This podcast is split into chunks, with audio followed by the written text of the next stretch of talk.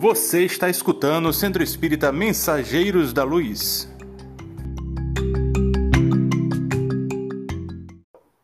Tá, então, aqui estamos mais uma vez sobre os auspícios do Mensageiro da Luz, né? E com a audiência também do nosso afiliado Carlos de Arapiraca de Santo Estevão, nosso amigo Sérgio, todos conectados, estamos com o tema intitulado Renascer da Água e do Espírito.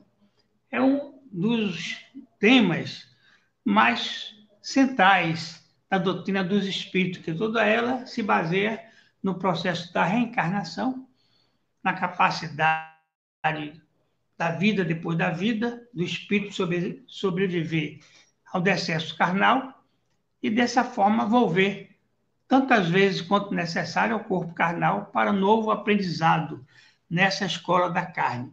Isso era compreendido e aceito na antiguidade, né? os povos do Oriente, de um modo geral, todos os judeus, menos os saduceus, era a única exceção, mas os judeus em geral acreditavam, eles chamavam ressurreição, a palavra para significar reencarnação.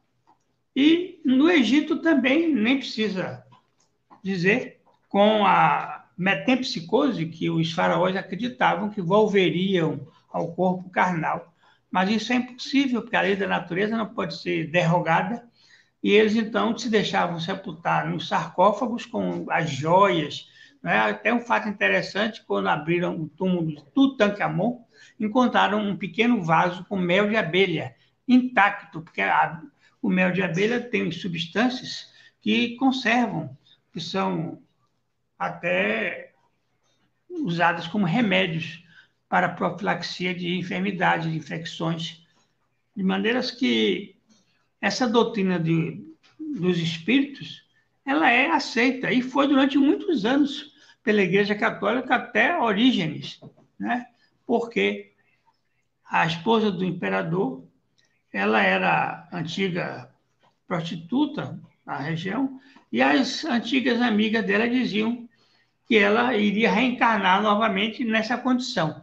E ela então pediu que houvesse uma bula que acabasse com essa possibilidade, proibisse, proibisse, veja bem, como é que pode alguém proibir uma lei natural da vida, que é a possibilidade do espírito volver a carne, né, com outra com formação morfológica, com outro aspecto, mas o mesmo espírito em aprendizagem renovada. Quase sempre as reencarnações são possibilidades de aprendizado ou também de reconciliação com os antigos desafetos que às vezes vêm numa mesma família para que tenhamos a oportunidade divina do perdão, da, da ajuda, toda sorte de convivência para apagar as nuances desairosas do passado. Mas um sacerdote da Palestina chamado Nicodemos, Nicodemos era doutor da lei, era do tempo do Sinédrio, e ele tinha curiosidade de perguntar isso a Jesus. E uma noite daquelas ele tirou as, as suas indumentárias ostensivas de sacerdote, colocou uma roupa simples, uma cobertura, um capuz na cabeça e saiu à noite à procura do mestre. E o encontrando, disse da satisfação de poder conhecê-lo pessoalmente e de poder conversar com ele, tirar algumas dúvidas. E Jesus, que era a pessoa sempre aberta ao aprendizado, ao ensinamento, colocou-se à disposição e ele perguntou: Senhor, como é que pode uma pessoa renascer de novo. Ele então respondeu: renascer da água e do espírito. Da água, ele quis se referir naturalmente ao líquido amniótico, né? quando ele fica na bolsa do ventre da mulher, ele está ali renascendo do corpo físico pela água, através da água. Que, aliás, o nosso corpo físico ele tem 70% de água. 70%. Então, as células nossas são feitas de proteínas, de água, né? o espermatozoide, todos os nossos órgãos têm uma composição forte da água. De maneiras que Jesus disse simplesmente isso aí. Isso está em João, capítulo 3, versículo 1 até 12. Essa explicação de João, que era o evangelista, um dos evangelistas, dos quatro grandes evangelistas, dos mais conhecidos, dos oficiais, que ainda há os evangelhos apócrifos, que falavam também a mesma coisa, porque é uma realidade que não pode ser derrogada pela vontade das pessoas, dos homens, então ela, ela está aí, a ressurreição.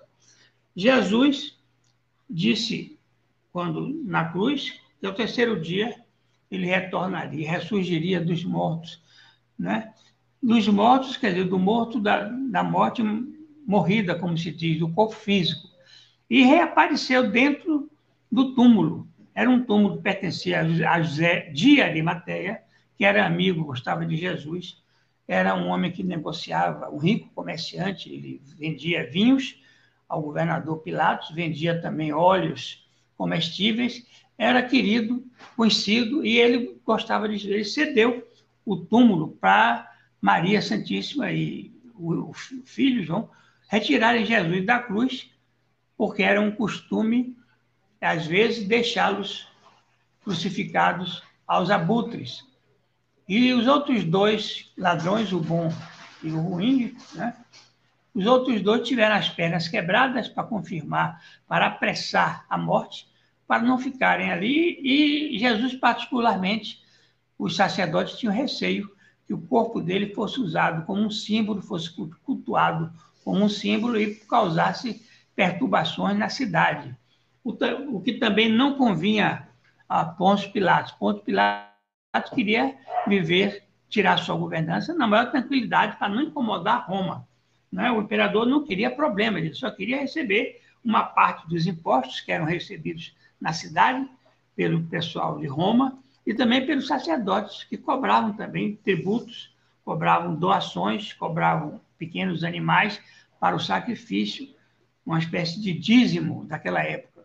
Então, essa, essa conjuntura toda social, que eu até relato em um dos meus livros, que já está na editora, Jesus, o seu ambiente sociológico, filosófico, psicológico, né, era levado por essa dominação de Roma, em troca de tributos, dominação dos hebreus, dos judeus, dos sacerdotes, que escravizavam o povo, cobrando tributos que muitas vezes eles pagavam com grande sacrifício.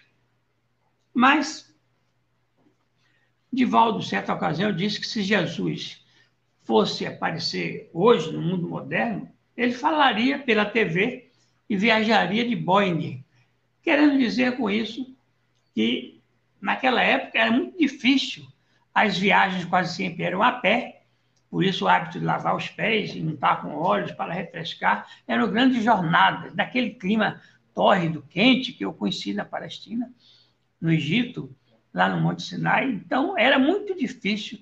E ele também tinha uma razão particular de ficar fora de Jerusalém, pregando nas cidades em volta, como Jericó, Samaria, Cafarnaum, para não adentrar a cidade santa, a cidade cercada de um muro, a cidade antiga de Jerusalém, para não ostensivamente discutir com os sacerdotes ou com os romanos. Ele evitava. Mas quando acontecia, por acaso, uma oportunidade, ele não tinha nenhum receio em dizer a verdade. Ele não escondia a verdade de ninguém. Até Pilatos perguntou a ele, quando Jesus se apresentou, amarrado os braços, as mãos com cordas, Pilatos perguntou em latim, que de veritas, o que é verdade? E Jesus sentiu que não adiantava ele dar explicações, porque o romano não ia compreender, Roma ainda vivia o politeísmo, muitos deuses, né? Moisés implantou o monoteísmo, né, que foi uma segunda fase, a segunda grande mensagem, o decálogo, né, lá no Monte Sinai. E a terceira mensagem, essa segunda mensagem veio com Jesus explicando de forma amorosa o que era Deus, que tipo de Deus, não era um Deus vingativo, não era um Deus rancoroso, era um Deus amor. Ele pregou o amor acima de tudo, amar a Deus sobre todas as coisas e ao próximo um TY, como a ti mesmo. Então, essa era a grande a maior verdade de Jesus, amar ao próximo, amar a Deus e amar ao próximo.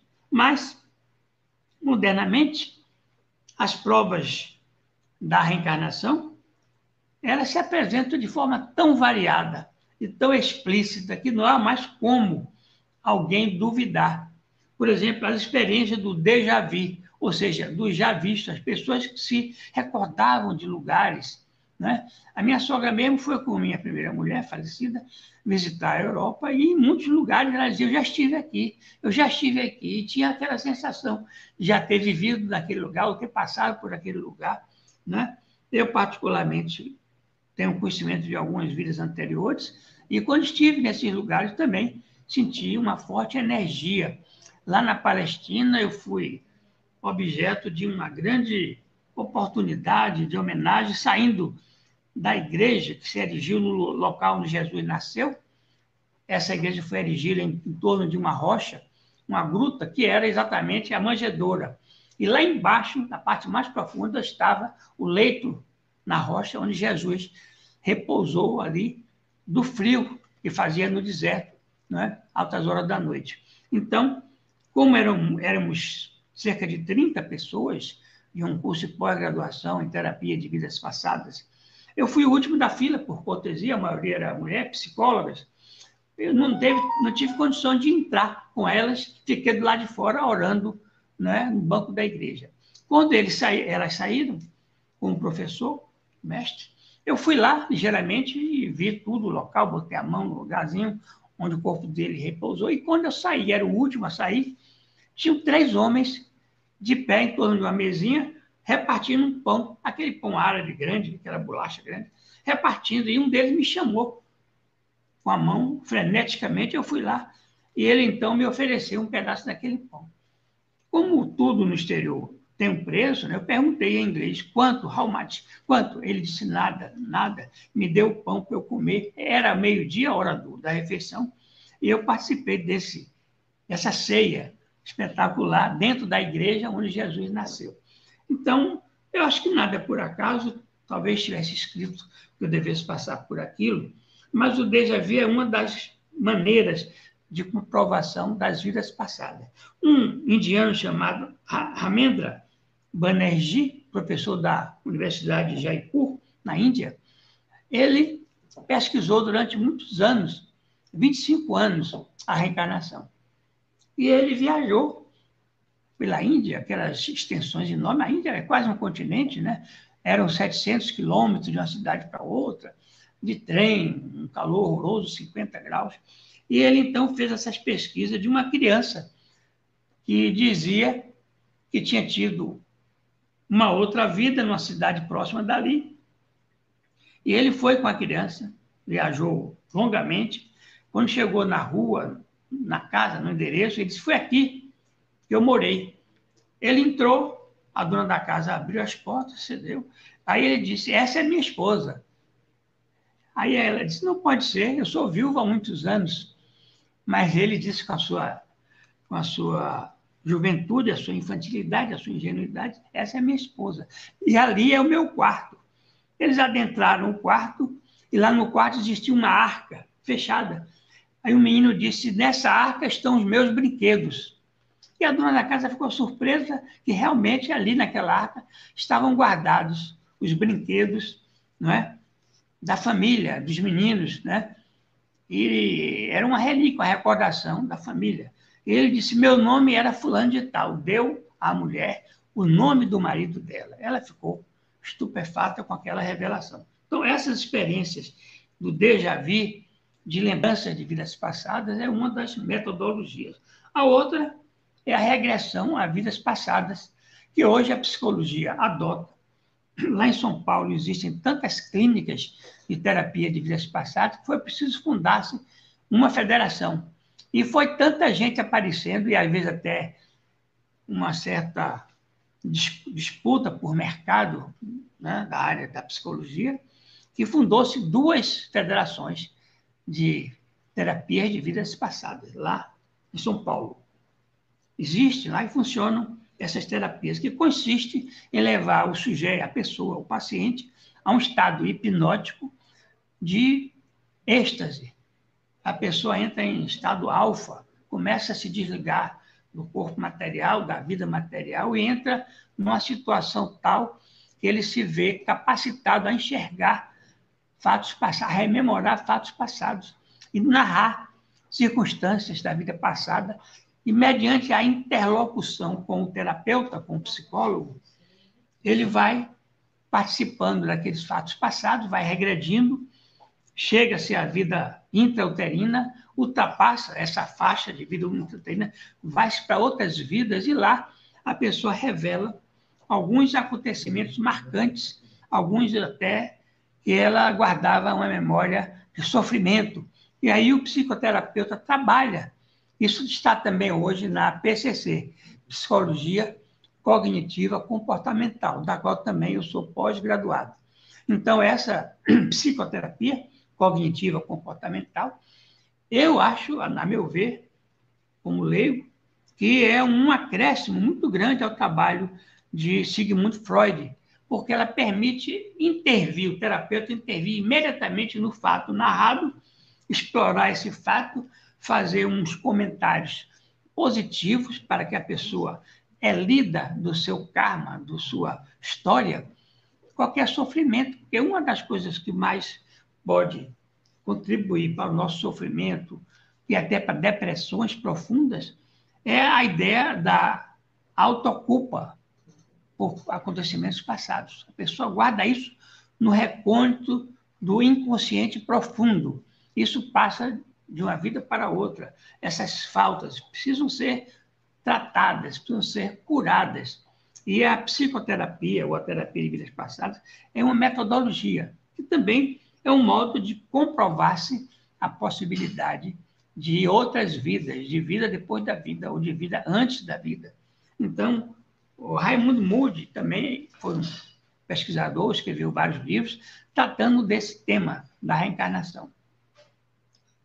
Eu vou citar dois casos aqui na Bahia que eu homenageio esses dois companheiros, que eram meus amigos. O doutor Oswaldo Leal era um médico legista ele gostava de tocar saxofone. O doutor Oswaldo tinha uma farmácia pequena ali na rua Barão de Cotegipe, e lá no primeiro andar era o consultório dele. Ele era médico legista, mas também exercia a profissão de psicoterapeuta ou de psiquiatra, porque ele trabalhava com o passado.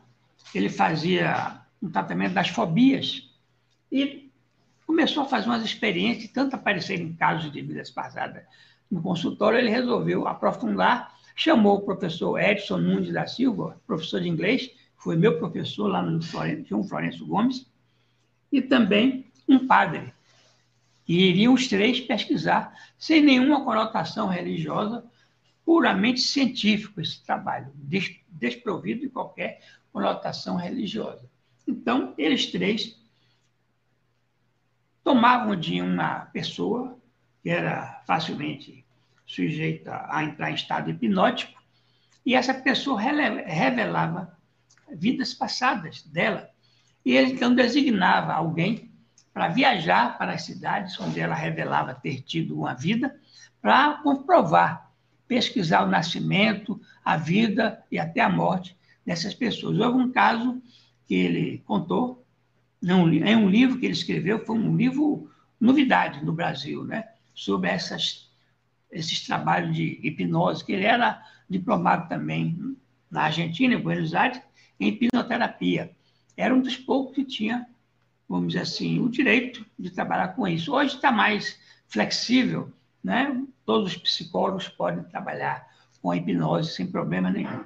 Então, é, essa moça revelou uma vida como menino, um rapazinho, que morreu afogado no rio Cachoeira, lá na cidade de Cachoeira. Então, a pessoa despachada para lá investigou no hospital, na data que ele disse ter morrido, foi levado até o hospital e lá ele desencarnou no hospital. E lá tinha nos registros, na data que ele dizia ter morrido, o registro daquele afogamento daquela criança.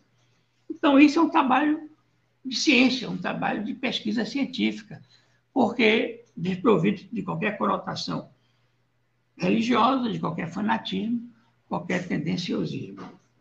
Mas temos também duas figuras notáveis nos aspectos da, da vida depois da vida, um fenômeno que nos Estados Unidos se chama é, experiência de quase morte, Near Dead Experience, experiência de quase morte. São aquelas pessoas que têm parada cardíaca e têm uma morte rápida lá na UTI e é ressuscitada mediante massagens cardíacas e volta à vida. E essa pessoa, então, a, a psicóloga Edith Fiore, era uma canadense naturalizada norte-americana que trabalhava na UTI. Ela conseguiu gravar no leito da UTI mais de duas mil casos de pessoas que tinham morrido, tinham tido parada cardíaca e tinham sido ressuscitadas com massagens cardíacas. Então ela perguntava: como é que você está? O que é que você sentiu? O que é que você viu do outro lado? Ela narrava. Uma coisa que chamou muita atenção foi que as narrativas eram todas iguais as pessoas diziam ter se encontrado num ambiente de muita luz, de muita paz, de muita quietude, não tinham vontade de voltar ao corpo físico, queriam ficar por lá.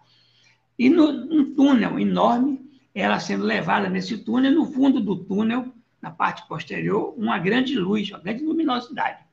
Né? Essa era a narrativa de diversas pessoas em momentos diferentes que comprovava a veracidade do que estava sendo dito, que eram iguais o, o estado em que a pessoa se encontrava quando morria, quando sofria uma parada cardíaca. Então, Edith Fiore. A outra foi Elizabeth Kubler-Ross, outra médica, psiquiatra também. Ela fez essas experiências também de trabalhar com pacientes que sofreram paradas cardíacas ou experiência de quase morte. Outro fato do passado que eu queria mencionar, falando de reencarnação, as aparições de Fátima em Portugal, aos três pastorinhos. Eu visitei lá em Portugal, é? lá em Fátima, a cidade, as casas, a rua, a vileta, onde eles moravam, os três meninos. E Nossa Senhora aparecia a eles no campo, onde eles faziam pastoreio. E disseram a eles que eles iriam se encontrar com ela todo dia 13 do mês. Todo dia 13. Aí eles iam para lá, para aquele local, ficavam esperando e ela aparecia, conversava com eles. E aí o boato correu meio mundo. Lá na quarta, quinta aparição, já estava uma multidão imensa, todo mundo pedindo cura, cura, cura, porque é uma coisa que atrai muita gente, é a possibilidade de uma cura de uma enfermidade caótica Ninguém quer morrer. Tem medo da morte. A morte é um tabu. As pessoas antigamente faziam luto pesado, roupas pretas, guardavam né, o isolamento em casa, muito mais severo do que o isolamento de hoje do, da Covid. Então, a morte era um grande tabu, um medo da morte. Hoje, particularmente com os espíritos reencarnacionistas, os espíritos kardecistas, nós temos a maior tranquilidade, né? há 15 dias passados morreu um irmão meu, eu fui ao sepultamento, e os outros irmãos, três, outros estavam lá, quatro, éramos seis, estavam todos eles é, muito tristes, acabrunhados. Eu me sentia normal diante de um fato, de um fenômeno que eu sabia que aquela morte era uma mera passagem. Ainda fui até o caixão e dei um passe né, do espírito ali para desligar que, em média, um espírito leva 72 horas para se afastar completamente do corpo físico. Por isso, Chico Xavier recomendava somente cremar ou queimar depois de 72 horas. E hoje as famílias pedem, nas áreas onde há cremação, que o corpo desça até uma geladeira, um lugar adequado, e fique por 72 horas até que seja levado à fogueira. Depois a família volta lá e pega um recipiente com as cinzas recipiente mais cinza. Mas então, é, essas experiências todas comprovam a vida depois da vida. A xenoglossia, a pessoa que fala idiomas que nunca aprendeu, é uma comprovação da presença de uma outra entidade, de um espírito, né, que fala outro idioma. Eu mesmo tenho comigo uma entidade que me acompanha, que ela fala em espanhol embora a naturalidade dela não seja de gente de Espanha, porque ela fala com sotaque de um R das línguas germânicas ou francesas, não sei. Bom, a pictografia também, que é a pintura mediúnica, você vê uns médiums realizar uma pintura, uma pictografia, em dois, três minutos, com as mãos, sem pincéis, com os olhos fechados, em dois, três minutos produz uma obra clássica de Monet, de Rembrandt, de Renoir, e assinam a mesma assinatura que o espírito tinha enquanto vida. Assinam. Né? Eu mesmo tenho aqui em casa algumas obras de pictografia. O Vasconcelos, aquela médium lá de São Paulo, gosto muito dela. E aqui por Medrado, José Medrado. E há outros também médios aqui na Bahia que fazem pictografia. Mas hoje Medrado basicamente vem trabalhando com a palavra. Ele tem um programa radiofônico muito bom e tem um programa lá no centro que ele dirige com duas mil pessoas assistindo. Ele tem uma obra meritória com as crianças. Então, a mediunidade das pessoas é para um fim útil, um fim produtivo. O Divaldo passou por tudo isso, é? por também pintura mediúnica, mas a obra de Divaldo é psicografia. Assinar um livro, preencher um texto, dar uma mensagem, escrever um livro. Divaldo tem livros em vários idiomas. E Chico Xavier tem mais de 400 obras, né? também de autores famosos, que ele fazia também com pouco tempo, uma rapidez incrível, a assinatura do espírito, igualzinha como era em vida, mas a, a escrita mesmo, o texto, é de uma velocidade incrível que é preciso depois, com cuidado, decodificar aquilo, datilografar, rever, fazer a revisão, fazer algumas correções, porque é muito rápido. Então, essas são comprovações da vida do espírito. Também em Lourdes, na França, havia aparições, Nossa Senhora de Lourdes, na França. Tudo isso são fenômenos mediúnicos como denominou Allan Kardec, codificador da doutrina dos espíritos, para promover o progresso da humanidade, das comunidades, com mensagens edificantes, bonitas, e comprovam, naturalmente, a lei da reencarnação. E aí eu pergunto a você, e vocês me perguntariam, e para que serve a reencarnação? A reencarnação serve para primeiro lugar, a reconciliação das pessoas com o antigo algozes. Aí vem na mesma família, com a consanguinidade, convivendo ali, se amando como irmãos, é uma das maneiras de reconciliar algozes ou inimigos do passado. Também serve para a gente ajudar a quem a gente maltratou. Às vezes a mãe com o filho, o filho com a mãe, não é? são entidades ligadíssimas por vidas passadas, porque a desencarnação não extingue o relacionamento amoroso da família. A família continua no mundo espiritual, continua do mesmo jeito se amando. Mas eu gostaria de mencionar aqui William Crookes, era um nobre na Inglaterra, ele teve, foi o descobridor do talho, né? Ele, ele recebeu o título de Sir da Rainha da Inglaterra pelas suas atividades científicas, era um homem de renome, de fama. E William Crookes foi despertado pelo fenômeno da luminosidade, a luminescência, fenômeno das materializações luminosas, que eram muito pesquisadas naquela época, nos anos 1800, e aí trancavam o médium numa uma espécie de jaula com cadeado para evitar que fosse ele que estivesse circulando entre as pessoas, quando na verdade era o espírito. Florence Cook, uma mulher mais alta do que o médium, do que William Crookes. Portanto, não seria ele vestindo uma roupa, um lençol, o que quer que seja, né? Até porque os médios ficavam trancados numa, numa espécie de jaula.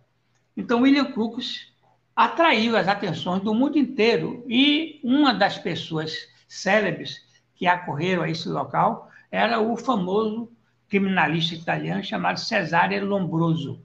Cesare Lombroso era o pai da criminologia, e ele instituiu uma tese do homem lombrosiano, do criminoso nato. Seria aquele que tivesse algumas conformações cranianas de uma forma determinada, e essa pessoa estaria condenada a ser potencialmente um criminoso. Essa tese foi abolida, não persistiu, porque o nordestino, de um modo geral, tem quase todas aquelas características que a teoria lombrosiana apontava: o queixo fugidio, o queixo proeminente, a testa fugidia, as maçãs do rosto salientes.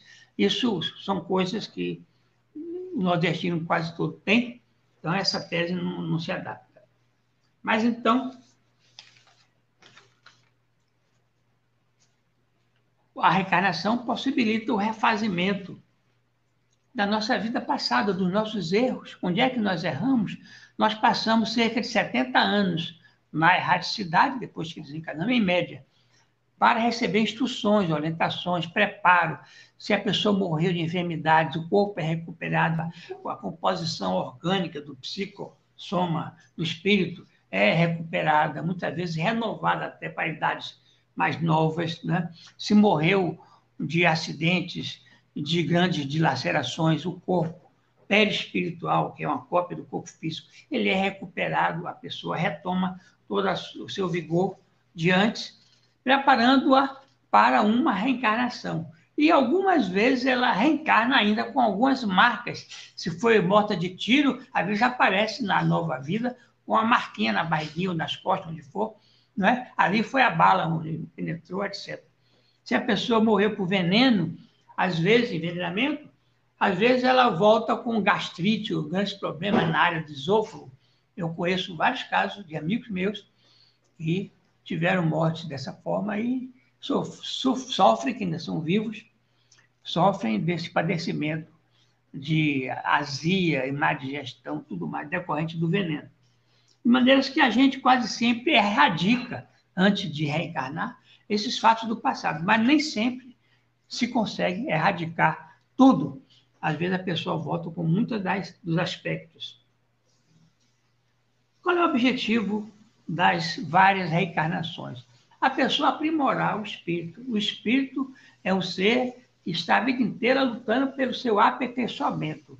Mas aperfeiçoamento em que aspecto? Ele vai ficar mais rico? Não.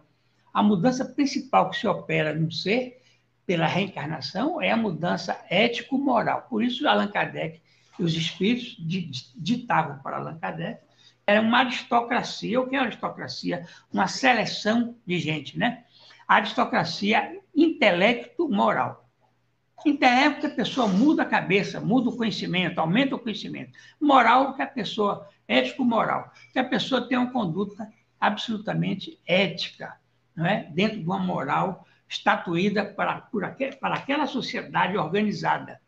É claro que os povos, cada um tem suas formas de viver, sua cultura, pode ter algumas formas, como até hoje na Índia, até hoje na Índia ainda existem as classes sociais, classes superiores, classes inferiores, né?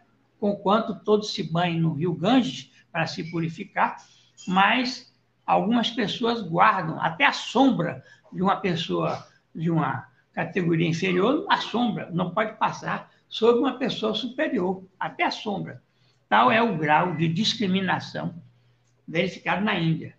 Aí vocês perguntariam, mas como é que na Índia tem tantos valores espirituais lá em cima, no norte, no Tibete? O Tibete é uma região da Índia que até hoje luta pela sua independência, separação, mas no Tibete, os sacerdotes, né, esses são homens dedicados às altas vibrações, altos estudos, ao isolamento social. Eles não têm vestes ostensivas, são vestes simples, sandálias simples, costumes austeros, né? frugais.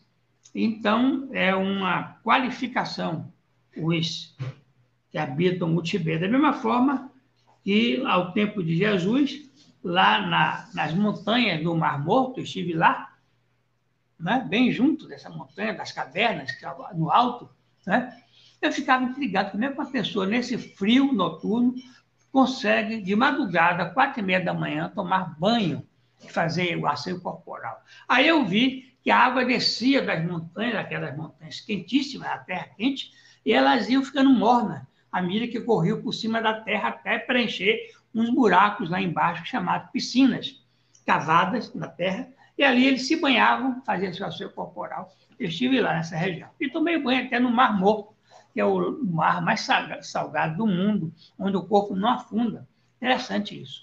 Então, essas experiências, eu sempre sugiro a meus amigos, se puderem viajar, façam uma viagem. Isso aí hoje é parcelado, você paga né, em 10, 15, 20 vezes. Né? Fazer uma viagem ao Oriente, conhecer os passos de Jesus, a via Crucis, onde ele andou, o Monte da Caveira, o Gólgota, onde ele foi crucificado, conhecer onde ele proferiu a oração do Pai Nosso. Tudo isso fica marcado, você não esquece mais. E Nicodemos né, era um homem curioso, ele queria saber como era isso. Ele era muito amigo de um irmão de Jesus que veio a se, veio a se casar. Tiago veio a se casar com a filha de José de Arimateia, o comerciante rico. Então, esse irmão de Jesus, ele não, não, não acompanhava a doutrina de Jesus, não frequentava, pelo contrário, ele era ligado ao sinédrio, aos doutores do tempo. Mas no final ele se modificou, ele se converteu à doutrina do Cristo. Mas então Nicodemos era muito amigo dele. Nicodemos também era muito amigo, era tio de um guarda do templo. O templo tinha uns guardas fardados, uniformizados, foram aqueles guardas que foram prender Jesus lá no Monte das Oliveiras, onde ele meditava à noite instigados por Caifás, e depois levaram ele preso, amarrado, até o governador Pilatos, exigindo a condenação, exigindo a morte, exigindo a crucificação. Então, esse Nicodemos sempre se colocou ao lado de Jesus. Ele nunca esqueceu aquele diálogo com Jesus. Sempre que ele podia, ele intervia nas discussões do Sinédrio, chegava a discutir com Caifás, que era o sumo sacerdote. Então foi Nicodemos, esse homem que fez essa pergunta que o deixava intrigado, né? Como pode um homem renascer da água e do espírito? Da água, como eu disse, do líquido amniótico do ventre. E do espírito, porque o espírito, ele reencarna, retoma um novo corpo físico, uma nova roupagem. São cinco para as nove. Se alguém tiver alguma pergunta, Rodrigo, eu estou inteiramente às ordens se não tiver, eu vou prosseguir com mais um pequeno comentário. Por enquanto, por enquanto, pessoal, deixa eu ver aqui. Uh, deixa eu ver se tem alguma pergunta. Todo mundo saudoso do senhor, como sempre, né? O pessoal gosta muito da palestra do senhor. Uh, mas eu acho que por enquanto não, não tem nenhuma pergunta. Mas aí, galera, fica a deixa. Se vocês tiverem alguma pergunta, pode fazer, que aí no final da palestra o professor Joseval é, faz, tá bom? Tá, então vamos aproveitar esses cinco minutos para falar, para finalizar, sobre a transição planetária. Por quê? O planeta está saindo de uma era de provas e de expiações para ingressar numa era de regeneração, onde a maldade será expungida do planeta. Os espíritos que não se transformarem, não abandonarem a maldade, desde o ano 2000 segundo Divaldo, eles estão sendo transferidos para outro planeta muito distante do nosso sistema solar, chamado Crion. Crion, com K. E lá a vida ainda é primitiva. Nós, esses espíritos que estão na maldade, eles têm conhecimentos tecnológicos. Eles labutam com automóveis, com eletrodomésticos, toda a ordem, com computador, com internet, com celular e com tudo mais a maldade reside ainda em seus corações. Eles não se modificaram. A, a aristocracia ético-moral ainda não passou a conviver no coração dele. Então, esses espíritos estão sendo transladados, tornando a psicosfera do planeta Terra mais leve. Então, o planeta se fala que ele foi programado para ter 6 bilhões de habitantes. E nós atualmente temos 7 bilhões de habitantes. Então, 7,5, segundo se fala, 7 bilhões e 500 milhões. Então, estamos pesados demais. O planeta vai ficar mais leve com a retirada desses espíritos e, ao mesmo tempo, Deus, o Criador, a espiritualidade superior, os entes superiores, enviaram para a Terra, segundo Divaldo Franco, 200 mil crianças excepcionais, crianças índigo, crianças cristal. Desde o ano 2000, já estamos em 2021, essas crianças já estão adolescentes já estão fazendo aí coisas maravilhosas. Você vê crianças de 5, 6 anos tocando piano.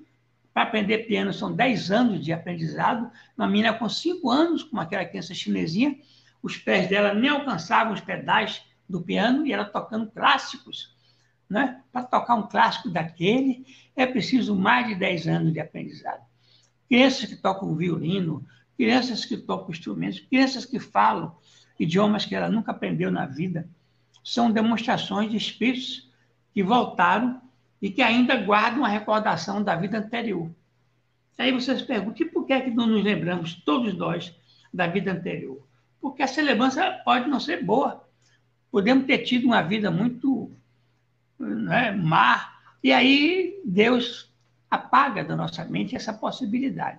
Enquanto nós não tivermos uma evolução grande interior, nós não teremos direito a ter certos benefícios da mediunidade, como é a evidência, você enxergar o espírito. Agora mesmo, os Estados Unidos estão voltando a discutir os ETs, os discos voadores, porque Obama, que foi presidente da República, ele disse que ele tem relatórios da Marinha Americana relatando que os caças dos Estados Unidos perseguiam esses ETs, esses discos voadores, esses objetos não identificados, não conseguiam alcançá-lo na sua alta velocidade. Eles mudavam de direção assim com tal facilidade que não tinham é, aparência de nenhum órgão de propulsão que os impulsionasse até aquela velocidade e aquela maneabilidade. Mas fala-se que agora eles já estão começando a chegar mais próximos da gente, porque nós já estamos menos ruins do que éramos há 50 anos passados, e aí já podemos 50 anos passados foi um prazo que, quando o homem pisou na Lua, a espiritualidade superior concedeu aos pedidos dos terrenos para que esperassem, porque eles estavam receosos que a Lua fosse usada como um ambiente para acirramento das guerras atômicas. E aí destruiria o planeta e afetaria até o equilíbrio do sistema solar. Mas aí eles prometeram, pediram 50 anos de prazo, terminou no ano 2019, e não houve realmente nenhum uso de nenhuma outra bomba atômica, então acredita-se que nós não vamos deflagrar isso, porque se o americano tem, os russos também têm, Israel também tem, né? a Coreia também tem, a China também tem, e muitos outros países podem ter, a gente nem sabe que o Irã está tentando, está enriquecendo o urânio, Então, estamos nos preparando. E até o ano 2050, mais ou menos, segundo Divaldo, teremos alcançado um grande avanço. Possivelmente essa grande pandemia que estamos vivendo está levando muita gente para o outro lado. Esses que são maus, não conseguiram mudar, já vão aproveitar e embarcar para Crion. E também essas lutas de facções de traficantes de drogas, lutas terríveis, que um mata o outro, há uma xenofo, xeno, como é, como é que se diz? É auto, autocídio. Um mata o outro, um destrói o outro, né? autofagia. Então, essa autofagia, essa morte de uns aos outros, vai também esvaziando o planeta da presença desses seres que não conseguiram se erguer na escala evolutiva, na escada de Jacó. Por isso que é importante que a gente saiba que a todo momento, a todo segundo, nós estamos crescendo, nós estamos subindo. E Kardec fez duas perguntas interessantes que eu vou fazer agora aqui para vocês, aos espíritos, porque ele foi um pesquisador. Kardec era um ilustre professor francês, né? ele dava aula de química, de física, de gramática francesa, tinha livros publicados. Kardec foi escolhido para essa missão, codificar a doutrina dos espíritos, atraído para aqueles ambientes das mesas girantes, e lá ele interrogou as meninas da família Baudin diretamente e fez anotações e produziu aqueles livros. Kardec perguntou: o que é Deus? Não é quem. O que é Deus? Porque a gente imaginava Deus um homem, um velhinho de barba branca, que haveria no dia do juízo final de fazer um julgamento dos pecadores. Isso não existe. O julgamento nosso ocorre a cada dia, a cada segundo, né? Pela nossa consciência. Nossa consciência é que nos indica quando nós estamos certos e quando nós estamos errados. Então, esse julgamento é interior do coração. A outra pergunta é: os espíritos, o mundo espiritual, ele interfere muito no mundo material? Resposta dos espíritos: muito mais do que podeis imaginar. Eles estão o tempo todo nos intuindo para o bem, para o lado bom, para a decisão boa. Por isso, muitas vezes, eu deito com um problema jurídico terrível e de manhã amanheço uma solução na cabeça. Eles ajudam de toda forma. Nós aqui não sabemos, mas eles estão aí o tempo todo nos intuindo para o bem, os espíritos iluminados. Aqueles espíritos que não são iluminados, que nós chamamos obsessores, esses atrasam a si mesmo, perdendo tempo ali, obsidiando, e atrasam a nós, que somos os obsidiados. E ninguém, nenhum de nós está livre deles. Se nós fizemos mal no passado, atraímos para o nosso ambiente espiritual essa espiritualidade. Divaldo conta que ele tinha, teve um obsessor durante 30 anos. Em uma encarnação no passado, nos anos 1700, ele era um juiz na Inquisição e julgou e condenou esse homem, e esse homem não perdoava. Isso durou 30 anos, até que um dia bateu à porta da mansão, um dia de domingo, uma senhora com a criança nos braços, gélida, de chuva, molhada, e o Divaldo foi atendê-la à porta. Ele atendeu o telefone do porteiro e foi lá ver. Mandou a mulher entrar, mandou imediatamente trocar as roupas dela, dar um banho morno, dar-lhes alimentos quentes, né? e depois foi conversar com ela.